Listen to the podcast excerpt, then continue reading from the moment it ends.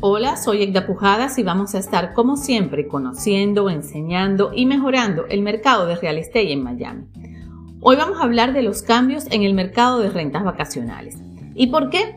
Bueno, pues porque los anfitriones que ofrecen sus viviendas a la renta a través de plataformas vacacionales como Airbnb, por mencionar la más conocida, han reportado una disminución entre el 40 y el 50% en sus reservaciones en comparación con el año 2022. Estos números vienen de un estudio hecho por la empresa Older Rooms, que realiza análisis de datos en los alquileres a corto plazo. Y esta investigación también indica que la baja en las reservas en Airbnb es tan evidente que ha provocado una caída de la empresa del 10% en el mercado de valores. La verdad es que esta plataforma se hizo popular porque en ella se encuentran apartamentos, habitaciones y casas a muy buenos precios, que se pueden alquilar por periodos cortos de tiempo. El éxito de este negocio vino entonces cuando muchas personas decidieron invertir en propiedades en sitios turísticos para ofrecer alojamiento, lo que resultó ser una fuente de ingresos que ahora está empezando a decaer.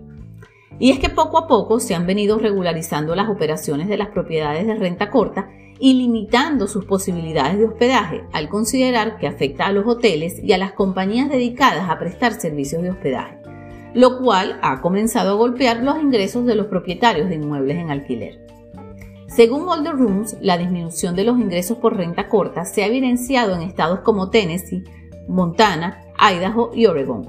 Pero resulta que los anfitriones de las propiedades vacacionales en California y más recientemente Nueva York también han sido afectados debido a los cambios en las regulaciones. Por ejemplo, en Nueva York ya no se puede ofrecer un apartamento en alquiler por una instancia inferior a un mes.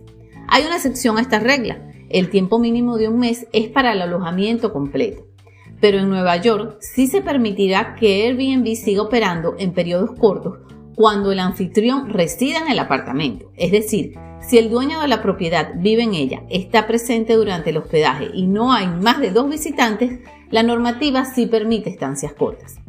Aseguran que estas medidas pronto se expandirán a otros estados, entre ellos Florida, que debido a su atractivo turístico centrado en las zonas playeras, ha sido un sitio muy codiciado para quienes ofrecen sus propiedades para rentas vacacionales, pero donde también ha bajado enormemente las reservas. Pero más allá de las consideraciones y normativas legales, ¿qué ha ido pasando con las reservaciones en las plataformas vacacionales? La caída de las reservas de rentas vacacionales ha sorprendido a muchos anfitriones y entre las principales razones que explican esta situación está el incremento de los precios. Los usuarios se quejan mucho de este aspecto, pues aseguran que antes era una alternativa más económica que los hoteles, pero ya no es así. Otra inconformidad común de los huéspedes son las tarifas de limpieza.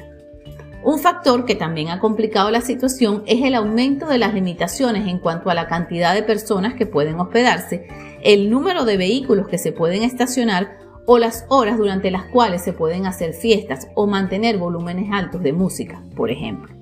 Un punto interesante es que los hoteles tienen personal de tiempo completo listo para resolver problemas, lo que cada vez molesta más a los usuarios de las plataformas vacacionales, que se sienten desprotegidos ante la falta de poder recibir una atención inmediata frente a cualquier situación inesperada. Quejas menos frecuentes, pero que también han sido mencionadas por los usuarios de las plataformas de rentas vacacionales, es la falta de programas o sistemas de membresía que permitan acumular puntos para obtener descuentos o promociones. Los precios quedan a la completa discreción de los propietarios. Lo cierto es que esta situación ha llevado incluso a que el gerente general de Airbnb, Brian Chesky, haya hecho un llamado a los anfitriones que usan esta plataforma para que bajen sus precios y sean más competitivos.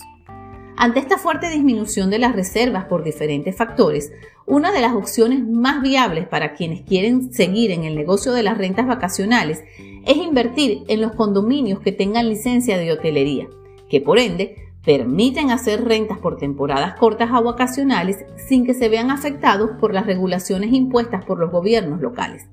Estos condominios, muchos de ellos en construcción y bastante frecuentes en Miami, en zonas como Brickell, Downtown y Miami Beach, generalmente le ofrecen la opción a sus compradores o propietarios de que ellos mismos se encargan de rentar, administrar y mantener la propiedad. Esto es todo por hoy, los espero en un próximo episodio.